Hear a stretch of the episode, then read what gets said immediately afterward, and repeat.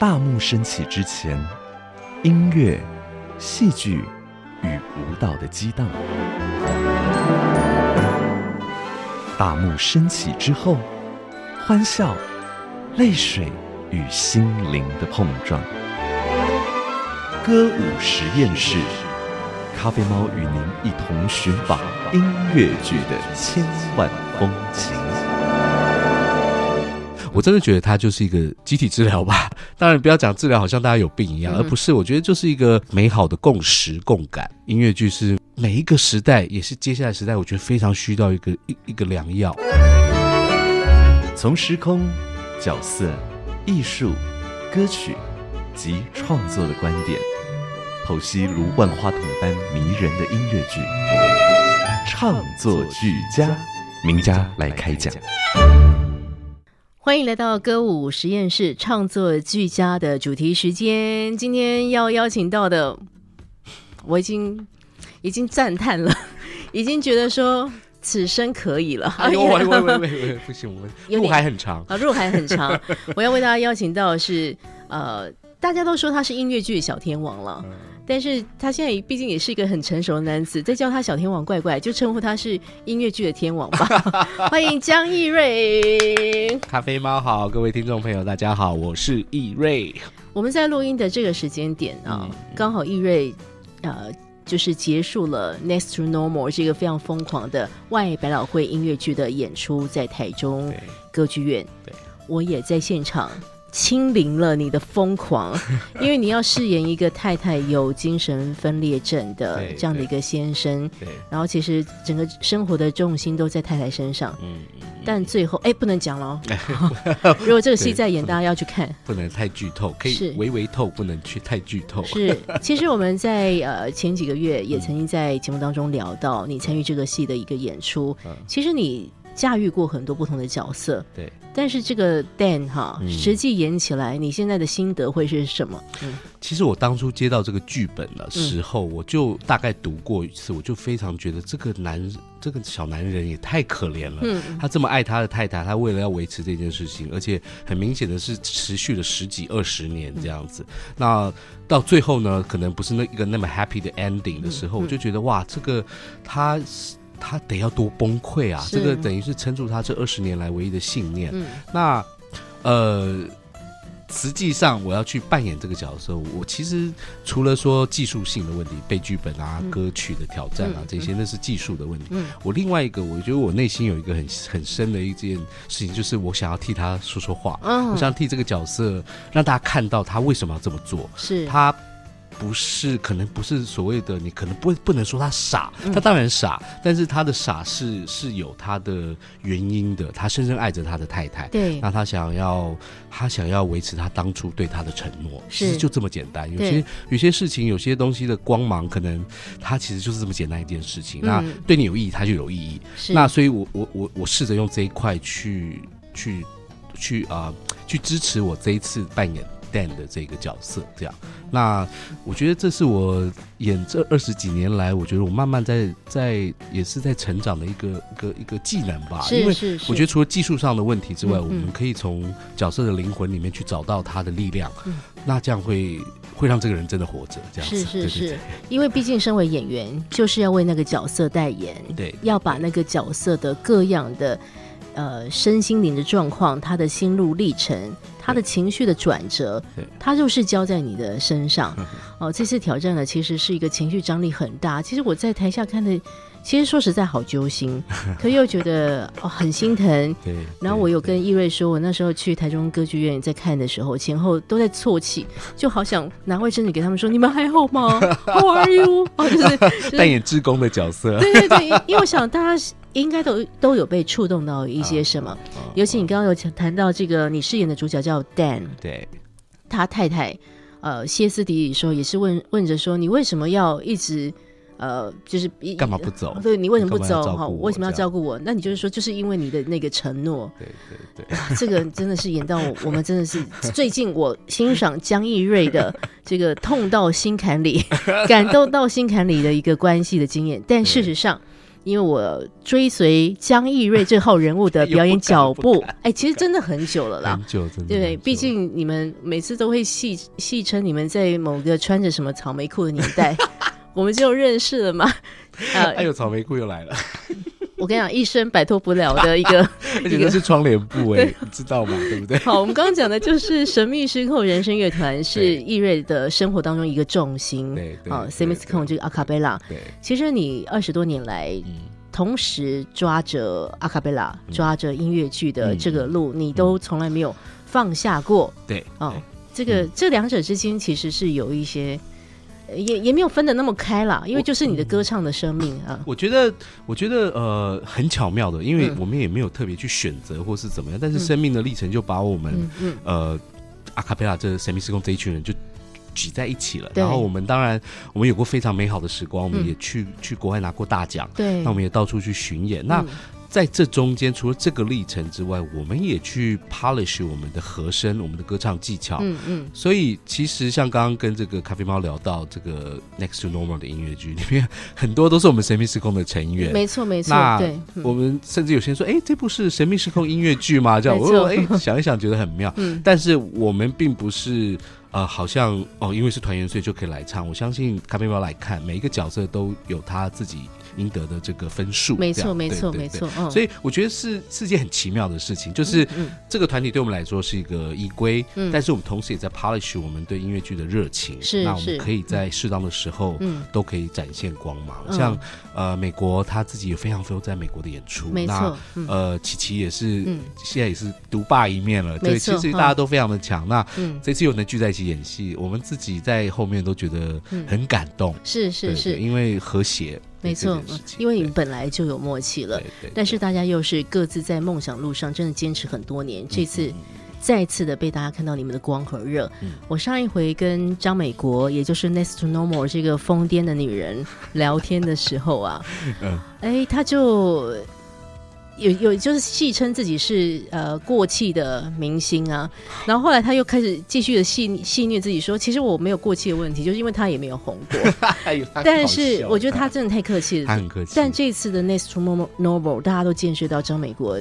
这了不起的，可怕的声音，他他一开口太可怕，全部的人都应该就被他吸住，对不对？他的声音真的太那个明亮跟那个肉感太棒了，他他的声音真的，我觉得这次终于，我觉得各方面的条件成熟了，让他去展现这个戴安娜。大家都觉得他唱唱的甚至比原版的这个百老汇录音都要是是是是是，我也我也完全认同哈。不过今天我们要回来谈谈易瑞的一个故事。刚刚既然提到了美国，美国是很多年前为了他的音乐剧梦想就到纽约去追梦的一个表演工作者。对我跟易瑞其实认识这么久，好像没有仔细听过。其实你也曾经为了追求音乐剧梦想跑去纽约一趟。对对哦，那个那个时候是比较，我觉得那个点比较叛逆。那个时候我刚医学院毕业，那。呃，因为好，我就在这边跟各位听众分享。是的，那时候因为不用当兵，所以我就有一点点的 gap 的时间。那我那时候因为其实已经在做半职业性的音乐剧的演出，因为音乐剧方的关系，那我就觉得我很喜欢唱歌，而且我在台上唱歌的时候，我觉得我存在哇，这个好像 cliche 哦，但是我就觉得。哦妈呀，这个这个存在感太棒了！我我想去看看这是怎么一回事。嗯嗯我就用了这个 gap 这个，我用了半年的时间，我就去寄住在纽约的朋友家，然后每天就是看戏这样子，然后呃没有事做就是休息，然后去去找看有什么戏可以看。嗯嗯。那但是我觉得很妙的是，那在那半年我累积了非常多剧场的经验，也看了非常多经。精彩的剧场作品，看了好多大明星，但是我内心有一个隐隐的声音，就是我想要做这件事的话，我觉得我是要回到台湾来做。哦，我不是把自己丢在那边。我我那时候就有一个声音这样自己告诉我，我也不知道是哪来的。但是你也不知道台湾有没有类似工作机会。那时候台湾其实就是真的是零啊，是呃有认识啊音乐剧方哈，比如说连邦贝老师，但是其他什么都不知道。对，那呃内心的声音告诉我说，呃可能。我觉得当时感觉到那边，我觉得我自己知道我是华人，嗯，那我我我可能也意识到这个机会并不是那么容易。那我想要做的话，我并不想要只是演演配角而已。是我那时候我觉得我理性的声音是这样告诉我，那另外有个心理的声音是告诉我说。要做就回来做，嗯，因为回来做的话，才会说的是我们自己想说的事情。是你在那边的话，你就是配合别人，那你可能看有没有机会这样。那我觉得回来虽然机会也很渺茫，但是。我觉得比较大，是因为总有人会想要一起说出自己的声音，所以我觉得这个是理性跟感性的两件事情，让我后来毅然决然还是回来，然后。啊，殊不知，哎，很很巧妙，很快就遇到了这个杨忠恒大哥，就找我去呃演了。那个时候是叫做《梁祝》，是这部音乐剧，是然后进去是演一些小角色，书童的角色。但是一部接一部，就每一部几乎都会找我，角色越来越重，然后啪，四月望雨就来了，就发现哎，这个书童有点抢戏，比那个梁山伯跟祝英台都还抢戏，唱歌特别大声，是是是，这个 power 太大，不能够再把它放在配角了，所以讲。讲回来，因为更多人认识江逸瑞这个名字，其实真的就是跟你刚刚所说的四月望雨很有关系。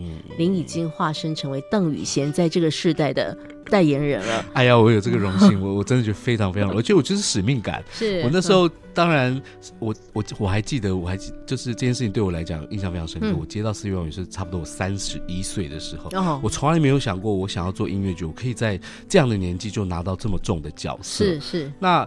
呃，但是我那时候其实我心里也很清楚一件事情，就是，呃，当然很很光荣嘛，很荣耀哇，这样好像哇这么年轻就拿到男主角，但是我心里也是很清楚一件事情，我觉得做到这件事情就是有他的使命感，是是，你不是不是说拿到这个角色你去你去啊觉得自己大明星啊展现自我，我觉得我觉得隐隐约约，尤其他是历史人物，我觉得。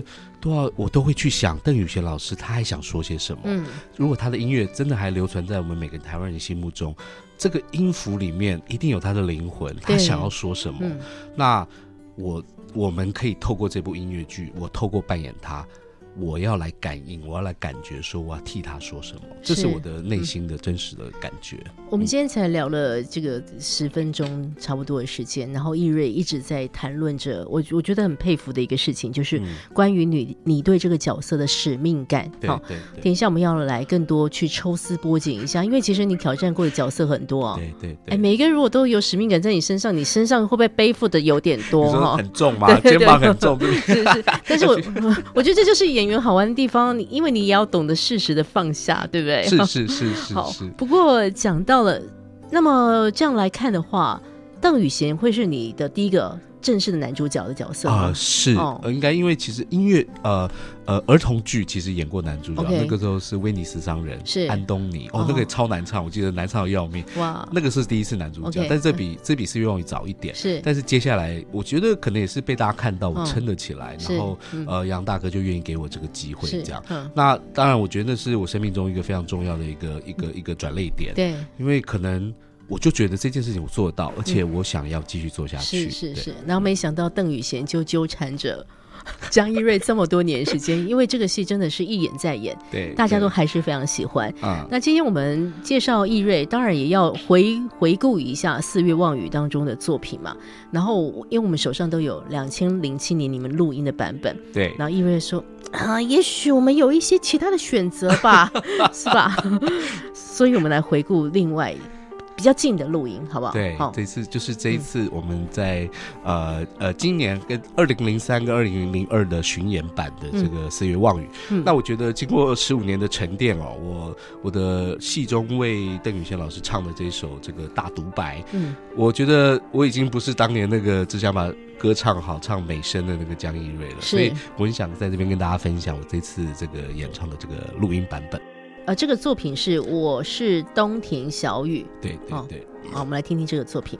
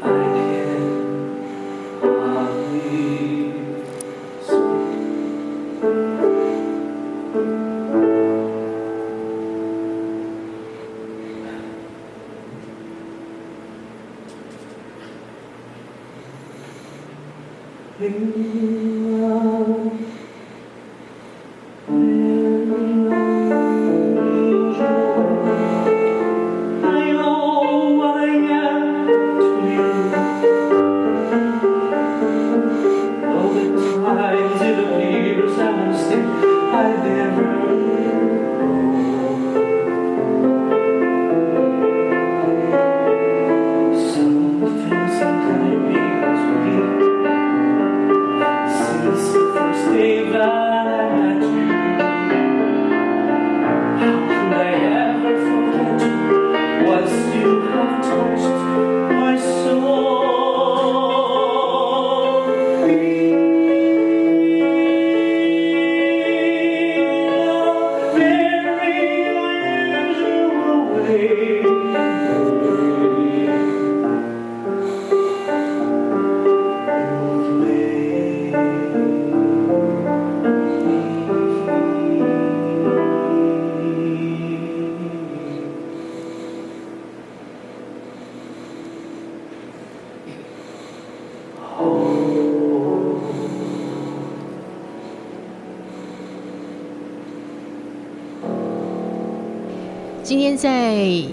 歌舞实验室创作俱佳的时间，咖啡猫为大家邀请到的是那个男角第一男角江逸瑞先生。刚刚听到的是他在啊二零二二年版本的《四月望雨》啊，在台北国父纪念馆所呈现的这个歌曲，这个歌曲叫《我是冬田小雨》，也是剧中一个你刚刚说的一个大独白。对，因为呃。呃，邓宇贤他在呃，虽然他那个写出《望春风》还有这个跳舞时代的时候红遍大街小巷，但是接接下来马上。中那个中日战争，对，然后台湾就要去被拍，也要接，当然也要卷进去嘛。那时候虽然台湾是属于日属的，那整个就卷进去了。那这个时候会发生什么事情？一定就是国族认同，是是。那那个时候一定非常的，我相信绝对是兵荒马乱。那所谓的歌舞升平这件事情一定会被压抑下来，所以他的心情一定是从非常的知名，成为知名的作曲家之后，突然间啪，战争就来了，沙龙博啊，是他必须要去面对小孩子的奶粉钱。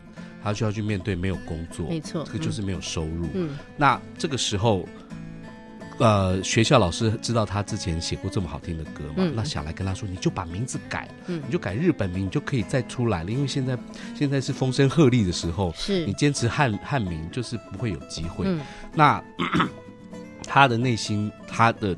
他那个时候，他去面对到，其实他是汉学传统的一家，这件事情他自己过不去，是。因为他其实他虽然忤逆他爸爸，爸爸教他学汉学当老师，他去唱歌，但是他心中知道爸爸教他这个汉学这件事情是深深的刻在他心里的，所以这个大挣扎就是。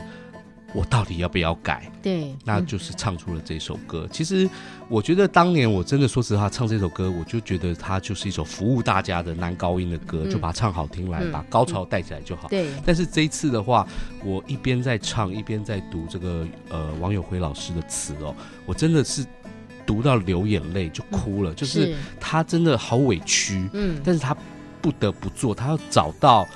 他做这件事情的一样内心的那个原因跟那个力量，是。那改很屈辱，嗯，但是他改是为什么？因为他要把他音乐留下来，是他不改，也许很现实面就不会有收入。另外一个，我要让音乐留下来，我要让音乐不会就这样就不见了，嗯嗯嗯，我要让大家知道这是我的音乐，是那也许有总有一天我们会知道说他当年的这些所受的屈辱跟努力，嗯，因为我觉得他。那我觉得这是我内心转了很多圈之后找到的力量。嗯，也的确，我们在这么多年的今天，我们重新听《望春风》，我们重新看《四月望嗯》，我们重新看到了邓宇璇当年的挣扎。是是是，这件事情我觉得就是就是完满了。是，对对对，我觉得这可能就是他 unspoken word，他还想还想要有机会讲的。那你写成文字不见得流传流传那么久，但是他的音乐就这样留了下来。是啊是啊，对。我觉得如果你在第一次演。四月望雨挑战邓宇贤角色的时候，那时候如果我们就在空中对谈的话，我们刚刚的对话都不会存在。我们刚刚只会说：“哦，我这一次挑战了一个挺有难度的大独白啊，我练的好辛苦之类的。哦，这首歌真难唱，哦，高音怎么样？是是，对对对。但是真的，生命也带着你走过了不同的这个经历。但你刚刚在讲的一个事情，我觉得我们要顺着国父纪念馆的这场来讲一个事情。哎，对对对。呃，其实我没有出现在那一场，因为但但是我都有 follow 你们的消息嘛。然后在国父纪念馆的某一场演完之后，我看到了报上出现江一瑞的新闻，当然就会特别关注一下。哇，看完我整个人起鸡皮疙瘩，看到我整个，我跟你讲，你你就会不敢相信，就是就眼泪就掉下来了。哦，因为你刚刚讲到一个状态就是这样，呃，邓宇贤不被他爸爸了解，但是他爸爸要求他要去学汉学等等。对对对，现实生活的江逸瑞 也曾经有过一段跟父亲有点拉扯的那个状况。我简述一下，江逸瑞其实是一个医学院的高材生，这样的一个期待也来自于他。身为名医的父亲，爸爸也希望你走医学院的这件事情。对，我都记得那时候你都要真的要去当医生了，可是就觉得算了算了，对不对？你还是要去追音乐的梦。所以就此跟爸爸关系其实有应该有二十年都很紧张，非常非常十十五十十多年了。是哈，直到了在二零二二年的国父纪念馆的四月望雨，你爸爸。第一次去看你演戏，哎，而且他很开心的来哦，因为我跟他讲的时候，我还记得，我就说，哎，爸，就是我，我那时候我还记得那整个状况，就是我我自己心里知道，我不能再只是透过赖啊，希望说啊，爸你来嘛，或是透过我弟弟去邀请或什么，我觉得我这件事情我要亲口说出来，我要亲口邀请他，所以我还记得那天晚上是我带他出去吃晚餐，吃一次吃一次，我就 内心该讲了吧，该讲了啊，就讲了吧，就是就这样，然后说啊，爸，我那个男主角那。那部戏终于要演了，这样终于要再演了。对，那就很希望你来这样。那。当然，就是不能只这样讲了。我就说啊，那个我弟弟的小孩啊，带孙女一起来嘛，对他们也他们要交那个艺术作业的功课。谢谢这位什么侄女，是不是？对，我们两位侄女 很可爱的侄女。然后他们要对啊，他们现在都学校都会要教那个艺术功课，而且他们都会说啊，那个那男主角就是我阿北，对，多哎多光荣啊，对不对？跟同学说那我阿北哇，超超开心。所以所以所以那个我爸爸就在听他说哦就好，就是也没有什么什么好像很。撒狗血的历程这样子，他说：“哦，好好好，带带他们一起去这样子。”是，所以我觉得这样就够了，因为我觉得我爸爸，我太了解我爸爸了。我爸爸是非常固执的人，而且大男人，大男人，所以呃，没有需要去故意去一定要怎么样怎么样，一定要很情绪化或者什么的。所以我觉得我我很意外，说当天其实他很放得开，因为那个时候大家呃，我们总监嘛，那个杨宗恒总监 知道他来了。特地请他站起来，让全场帮。那我我是说，呃，请大家把给我的掌声都给我爸爸，我是非常真心说这句话的。对，那他很他非常放得开，他就站起来跟他挥手，我就觉得嗯，OK OK，人来疯这样。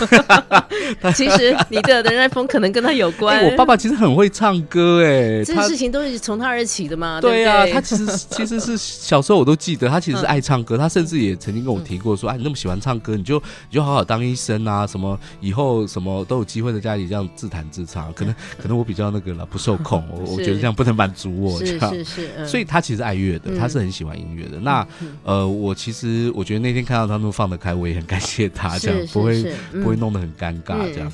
那呃，其实我记得那天我的感觉就是。呃，我其实没有太的太所谓的痛哭流涕或什么，我的眼泪已经留在刚刚演完的戏里面了。哈，这个，那我那次我只感觉到非常的。喜悦就是开，就是很开心。这一刻是这样子的完成，好棒哦！因为我从来就没有，我从来就一直在十几年就一直在想说，这一刻会在什么时候发生？这样，那我觉得很美好的，它就在那一刻发生，而且所有观众一起见证这个时刻。那呃，我也相我相信，我也让我爸爸知道，说我这几年来的我的坚持，我没有。我没有违背这件事情，我我让他看到，我有好好在做这样子。那呃，我相信他还是担心的啦，对对对。但是觉得，但是哎，这两年，嗯，谢谢各位各位那各大各大剧团的邀请，我觉得我最近有那个让他比较不担心了一点，对，希望可以继续下去，让我爸爸继续不要担心。这个身为父亲，不管你到几岁啊，不管你现在已经真的江波波，他已经台湾第一了，不是不是没有没办法了，好不好？但是就是呃，那个爸爸的爱。对对我我觉得我们看看到这件消息，我我真的觉得好不可思议哦。因为以前记得你们这群好朋友闲谈当中，就是常常会谈到。啊，易瑞哈，这爸爸就是很就不很反反对他这样子，压力很大哦，唱歌都要偷偷摸摸的这样子。他还是我记得他就是我姑姑还是谁看到他有在电视上看到我嘛，说他还那个闲两句，说看那个样子 哦，这样子可以去表演吗？就还会闲两句。是 是是是，可是你看，就是爸爸一开始也是抱有很大的怀疑哈，但时间总是带来了。呃，我我说是一种和解吧，对，然后也让爸爸见识到这么喜欢舞台的孩子多么的帅气。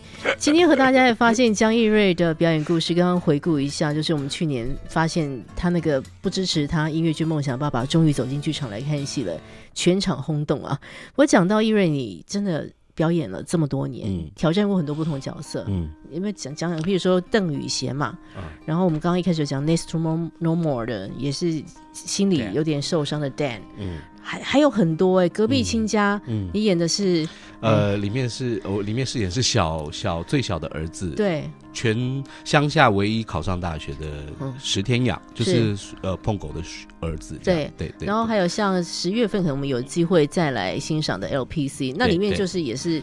就角色已经没有办法固定了。对，那个就是一人分饰很多角，非常多角这样。好，所以这么多角色，除了邓宇贤，我们刚刚已经谈了一些之外，嗯，有哪一些角色你现在想起来还是觉得说，哇，这是一个蛮不容易的任务？除了我们今天提，嗯，Dan 啊，谈邓宇贤，应该还是有一些印象深刻的。呃，我觉得。我觉得也不知道为什么，可能也是我自方自己的诠释，或是，但是很巧妙的找到来找到我的角色，我觉得我都可以找到一个共同的一个一个一个核心的一个力量，就是呃都很。很温温暖的在坚持一些事情的一些角色，这也可能是我我去想要赋予每个角色的这个核心思想了。是那包括呃邓宇贤，我去找到了一我们刚聊了很多嘛，那还有这个 Dan 也是，我觉得他都他们都很坚持，是他们都很很很有很有耐力。其实我觉得跟你本身一样哎，我觉得你 你就我也很硬，就只要有强迫症的系列都可以找 张艺瑞，是吗？是吗？很硬很硬，因为你们都一直很坚持啊，对，对不对？你一直。在坚持你的表演之路，其实邓宇贤也是，对，然后 Dan 也是，对，哦。我觉得可能大家都要坚持一下哦，大家坚持一下就会比较有机会。对对对，我我觉得呃，像像我去中国大陆演的这个放牛班的春天，那他们找到我去演那个角色，其实我觉得也，我演到后来也是哦哦，你们会找我，我大概知道为什么这个。哦，为什么？为什么？因为他这个老师也是一样嘛，他一开始不得志，他不得志，他被他被放流放到这个所谓教的都是放牛班，然后那些学生都非常不受控，对，但是他用音乐来感化他们，那。带着这群小朋友，嗯，呃，不要说对抗了，对，就是跟这个育幼院做一些做做一些那个做一些不同的一些一些表现，这样。那我在里面我也找到了这个温暖温柔的坚持的这个事情。那呃，这件事呃那个角色，我觉得对我来讲很有印象很深刻，是因为那是我 第一次那个整部戏啊，从一开场。灯还没亮，我就站在台上，一直到最后一刻，我都还在台上的戏，累得要死。就是剧情的需要哈。对，那呃，不过我我那时候内内心就觉得说，这是我。江一瑞，你自己跟上天要求的，因为我一直都在想说，我好想去中国大陆，我也想要演男主角，而且我想要到处巡演，拜托拜托，就是 不是就是心里会祈祷嘛？是是，哎，结果机会真的来了，结果一来就是你就下不来，累得要死，心想事成对，但是我觉得同样的，在这个疲累的过程中。我们都如果都能够找到角色内心的那个力量的话，其实演起来是很过瘾的。是是，好，我们我们来讲一讲你身上背负的很多使命感这个事情。好，所以身为一个演员的一些功课，对，好，你平常怎么锻炼自己？去可以很快的做一些转换，尤其有些时候你的表演是接连的，可能要很快速切换那个角色的状态。对对对。再就是你怎么样脱离那个哦脱离脱离，所以你现在应该精神状况应该还好，因为你现在刚演完，但就来上节目嘛。没有没有以泪洗面，这样应该还要再哭这样难过。对对对，很可爱的一件事情。我们昨天演完的时候，我们几个比较呃，我们几个演员有聚在一起，我们有朋友一起吃了一个饭，然后也稍微把它放松一下，聊一聊事情。之后在回程的路上，我跟那个琪琪。就是那个演我女儿的钟琪说：“好了，我现在要开始把衣服脱掉了，我要把那个店的衣服脱掉了，我要回到那个台北，台北那个 那个那个那个 spoil child 江一瑞，我要变回来了。就是有这个一个过程，你知道，就是因为因为啊。剧场是这么一件事情，我们进去的时候，那个一切就要是真的。对，你要说服自己，要说服别人。那那在那么多的情绪的这样子轮换之中，你真的要去呃找到这个我说的核心的那个力量，你不能被这些情绪不能被他抓走。嗯嗯，你要抓住你核心，你抓住最后你的善良的那一面，你的你的你的温暖的那一面之后，你。你抓着它，其他的就可以脱掉了。是留在那个剧场，呃，我们还要演啦，我们接下来还要演，回去再把它穿上。对，那因为要不然一直带着的话，一直带着的话，其实真的。一个第一的当然会影响到日常生活，第二个我觉得也会影响到你的表演。对，你的表演必须要是 fresh 的东西。那那这是我这几年来练习的一个技巧，因为我接连其实今年还蛮幸运的，五月有一个隔壁亲家的大戏，对，然后六月有一个搭错车也是大戏，没错，然后七月就是这个 next normal，其实其实都是大戏，然后呃角色也都不轻。嗯，那对我来讲，其实呃。我现在比较能够去去转换这些事情，因为我就是在我通常都是在去的交通上的时候，就开始慢慢的把衣服穿上去。啊，要变身就对了。对对对对，就是 呃，忘掉这个在平常的排练的自己，或是前一部戏的自己，慢慢的把把他这些东西穿上去之后，到了那边你就是他。OK，对对哇，这是我的一个一个讲起来好像蛮悬的一个一个过程了。但就是要。理性的判断，好，不要让自己单立在那个状态里面太久，千万不可以，千万不可以。对对对，我觉得还是当下就好。嗯，演出的当下，或是好，你最多就是那个周末，是，我觉得就好了。你不要一直在那里面。嗯，呃，我觉得这不是很健康。对对对。那你要留着的是你那个角色的一些美好的价值。是是。你留你留下来待在你生活中，那可能还会更棒。没错。那那那些其他的那些故事，那些真正的伤痛。就先留在那边。是啊，对对。哎，不然你看一个演员，他到底要，就说我刚说他背负很多人使命感，其实也是一个玩笑了哈。他还是要适时的转换一下。尤其我 很认同易瑞，他其实在追追寻的一个事情。其实你看，就算邓宇贤，就像隔壁亲家，你都演了很多年了。对。但每一次要让他上舞台的时候，他就是一个新的东西。你不能够有很多的过去的包袱吧？对对，而且会有不同年纪带出来那个角色不同的一个生命历程。对，那也许接下来我们来回顾一下，呃，也是这个大家很喜欢的隔壁亲家，好不好？对对，隔壁亲家其实我们也有这个原声带，但是今天呢？我们易瑞都说：“哎，我们来听一点新的，因为又是因为不同阶段录的东西就不一样。那我们要分享这作品是夹在书页的信，你来谈谈这个歌啊。这个歌其实是这个天养在啊 隔壁新家里面，最后他终于呃这个突破了，就不管了双方家庭的反对，就是要把要把他隔壁，因为两方两方是世仇嘛，就有点像罗密欧与朱丽叶这样，他最后就不管了，他就是要要。”大声的说出他对这个隔壁三女儿的爱，这样，然后最后两个人合唱的一首歌。那呃，我觉得啊，也真是不容易啦。我这个大学生居然演了十五年的大学，延毕了十五年哦。那但对我的挑战就是，我怎么样让大家在台上相信我的声音？我的声音是可以可以让大家感觉到天养的这个年轻不顾一切，然后。最后得到女朋友的这个喜悦，这样子，对对对，很棒的一首歌。好，我们来听听你跟这个张方宇好一起合作的《夹在书页的信》。溪水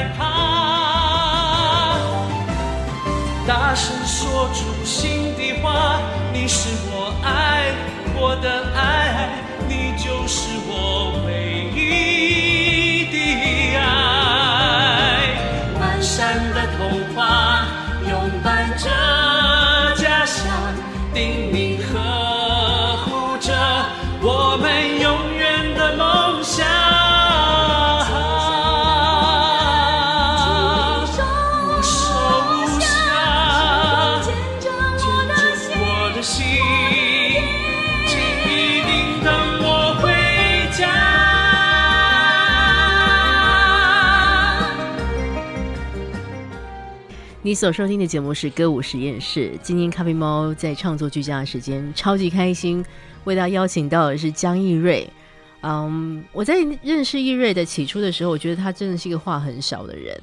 就是可能神秘失控有其他的人就是话很多吧，或者是他也比较害羞吧，或者是比较不知道怎么讲话，就想说好好唱歌就好，干嘛回答主持人那么多问题？我觉得以前的我是很奇怪的人，但是今天的江逸瑞已经已经真的二十年，大家都有改变了，大家都变了，变了，变了。哦，我好开心，你就一直持续在这个音乐剧的舞台之上，在阿卡贝拉的舞台之上，然后逸瑞其实跟我分享说，他们神秘失控人生乐团，因为台湾这种。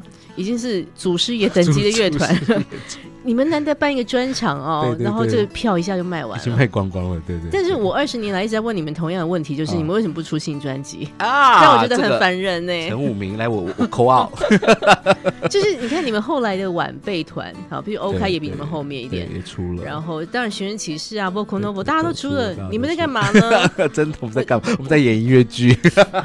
对，可能是音乐剧害了你们，而且我公然。的责骂来来宾真的是很少见。没关系，没关系，我们该骂，真的 真的太久了啦！上一张专辑是就是二十年前了，差不多了吧？对，就是两千零四年，就是那一张，那是我们相识的一开始。Yes，而且你们第一张也就才那几首歌，可不可以不要这种遵命？我真的很很就是觉得说拿一张录了什么四五首歌来，真的很困扰。可不可以好好的认真做一张？让我可以再播个，因为我可能也再做个二十年就差不多了，可以够了，够了，好不好？就你你们一张已经让我做二十年，再来好不好？今天有今天有很多那个人的粉丝，没关系，没关系，没关系，我们值得鞭策。不要再拖了，不要再拖。只演音乐剧很好，对对，但是要出专辑，要出专辑。好好好，其实我说，其实我很开心，就是我这一次能够分享，譬如我在直播歌舞实验室，嗯，呃，就是能。够跟大家分享我所喜欢的音乐剧，尤其是我们台湾音乐剧的一些动态，这是我觉得很珍贵的事情。但其实我碰到了很大的困扰，就是大家录音作品不是那么的呃完整，对对，因为可能有反正有各种的考量，所以大家没有去录音。那也一样的，另外一个请求，如果你的有碰到音乐剧老板，你跟他讲，可以把它录起来，好，因为有个多录起来，有个 DJ 很疯狂，想要放歌 都没得没得放，对不对？OK OK，好，好好，我觉得。也许大家可能现在的可能是成本啊，因为都比较少在在做专辑了，是是是，对对，然后变成说大家把这方面的资源都投入在，也许就是拍 YouTube 的短片啊，可以宣传。但是其实你知道，音乐这东西还是要好好的把它保存下来，对不对？像其实那么多年前，因为我蛮感谢。呃，有四月望雨的录音，有隔壁亲家录音，因为当时也都提供了很棒的文本，同时做出版，对，这样子其实可以让后来的观众朋友、乐迷朋友有机会透过这个。文本来知道以前到底发生什么事情，对，所以好吗？我们粉丝还是反映一下。好的，我来，我来，我来，我来鞭策一下。今天我是不是有处理太多个人的事事情？很好，很需要。但是今天很开心，请易瑞来。然后易瑞刚刚就在呃，就是分享着他其实，在挑战角色的时候，除了自己的，当然我想歌唱啊，或者是对剧情或者对角色使命感这种很很重要要去做事情。有时候为了服务角色，身材上面总是真的有一点忽胖忽瘦。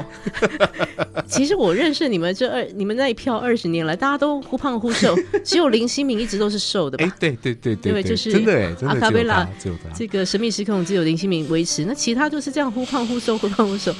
易瑞今天跟我讲，他不，他不是故意的，为了角色。对我这次为了刚那个刚演出完这个店，我我有刻意让自己放纵一点，就是宵夜会让自己吃，因为我觉得这个店这个角色，一方面是因为是由我来演，我比较我个头没有那么大，嗯，那我觉得在台上再更有分量一点，就比较像一家之主，毕竟他是撑住这个家的。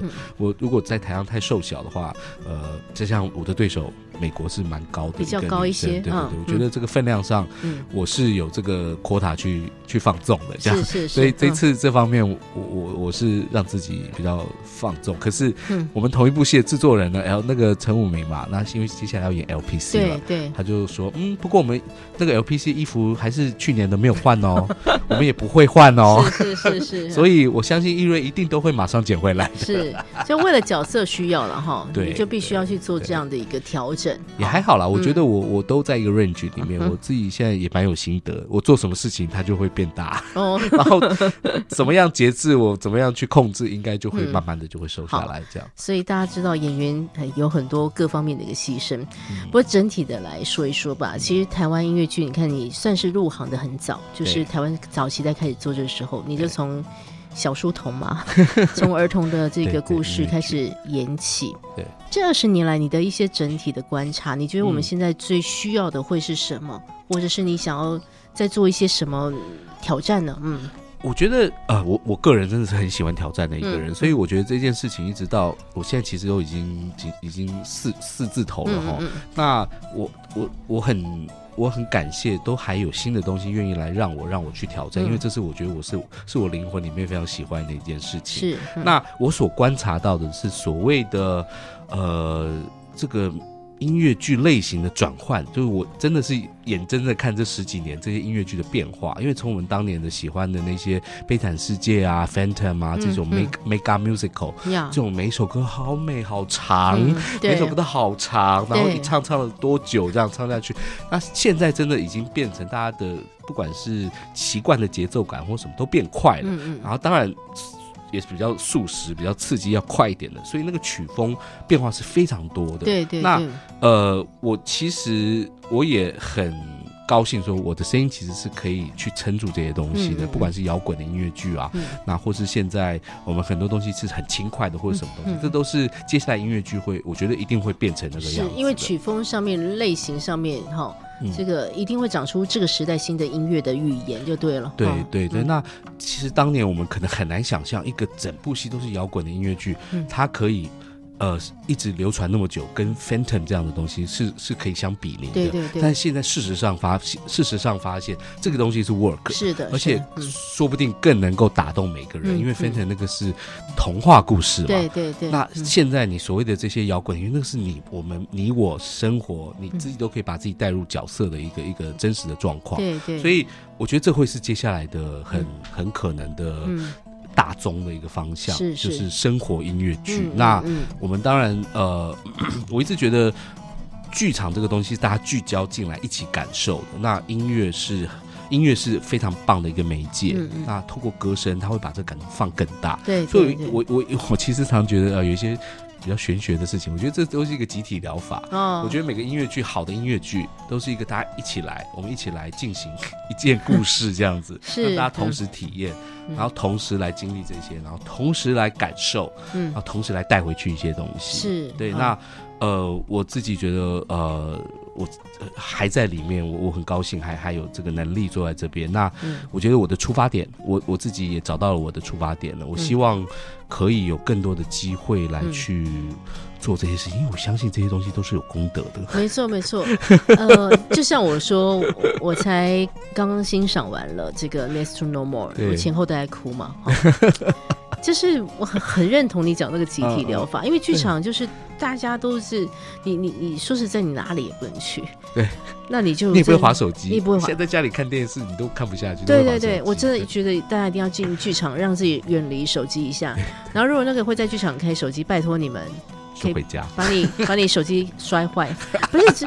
哎，最近的困扰，这几年的困扰就是会有人突然拿手机出来，就变成那个光线的那种哈。因干脆以后这个进场，大家手机收一收好。好，反正我越来越走，还是要好好的。关系啊，出去再拿给你啊，你又不会不见。没错，就是静音在剧场里面，其实是一个很很美好。我觉得它不只是一个休闲享受而已。其实我每次在看有些音乐剧的时候，哇，那个。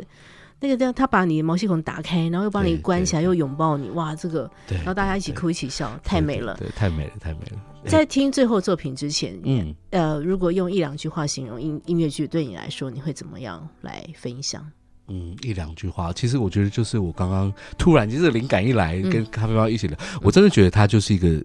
集体治疗吧，对，那当然不要讲治疗，好像大家有病一样，而不是，我觉得就是一个美好的共共识共感。那好的作品，好的演员，好的观众，这个就是这美好的两个小时、三个小时。那呃，你把你来的感动、跟美好、跟喜悦、跟悲伤都体验到了，然后带回去你的日常生活，你可能也许可以做些改变。是，那我会觉得这个音乐剧是每一个是。是每一个时代也是接下来时代，我觉得非常需要一个一一个良药。是是，嗯对我我我昨天我跟他们演完，我们几个人在聊天，我就说，我觉得《Next to Normal》这部戏真的是一个很苦，但是很必须的药。是啊是啊，你要嗯去敢面对、嗯面对，你会发现你要勇敢去面对家里的问题。嗯嗯那不要怕，嗯，解解药就会出现了。对，其实讲最后的剧情应该 OK 吧？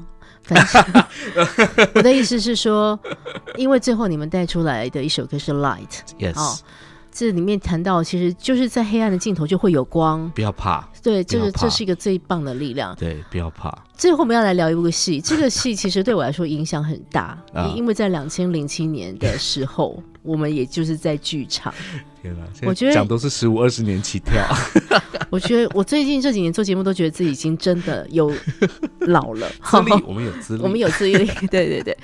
呃，在零七年进剧场去看 LPC，我们都说在皇冠小剧场的那那个演出，其实那时候造就了很多的呃优秀的演员。对啊，伊瑞也在这当中，嗯或是我们节目当中的老朋友石英英，或是钟琪，那时候才只是大学生对，就加入 L 岁哦，Oh my God，，LPC 的这个演出。对，LPC 其实我就后来因为这几年在重演的时候，我每次在跟演员聊天，我都说，你知道我零七年看的时候哭的那那一场戏，我在十多年之后再看，哭不出来，没感觉。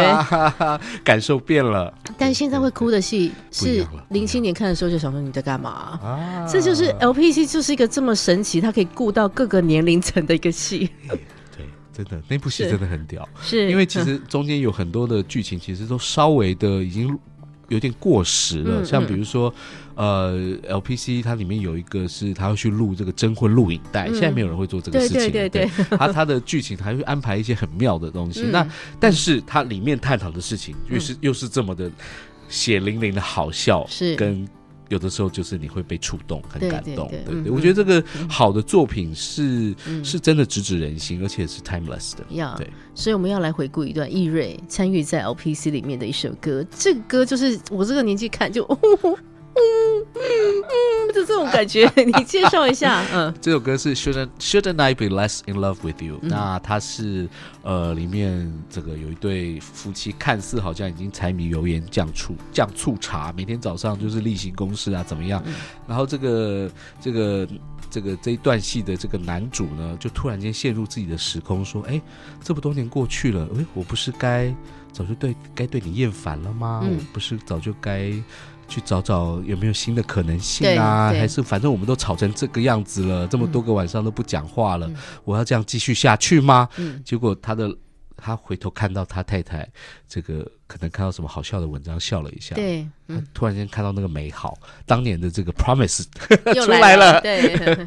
他就是啊嗯，我还是爱你的。是对对对，我们也来回顾一段易瑞在 LPC 当中的歌声吧。今天非常开心跟江易瑞聊天，然后真的祝福你继续背着你的使命感，继续为着你的音乐剧之路，呃，来成就很多你的梦想，然后也来这个抚慰我们所有戏迷的心。我希望我做这件事情嗯真的有有帮助到大家，可能也是某一种医疗吧。是啊，是啊也可以让我爸爸知道我这个唱歌，同时帮助很多，而且更快，江爸爸几，千人。江爸爸他还是有在做医生救人的工作哦，悬壶济世，好不好？谢谢易瑞分享。谢谢咖啡猫，谢谢各位听众朋友。still beating.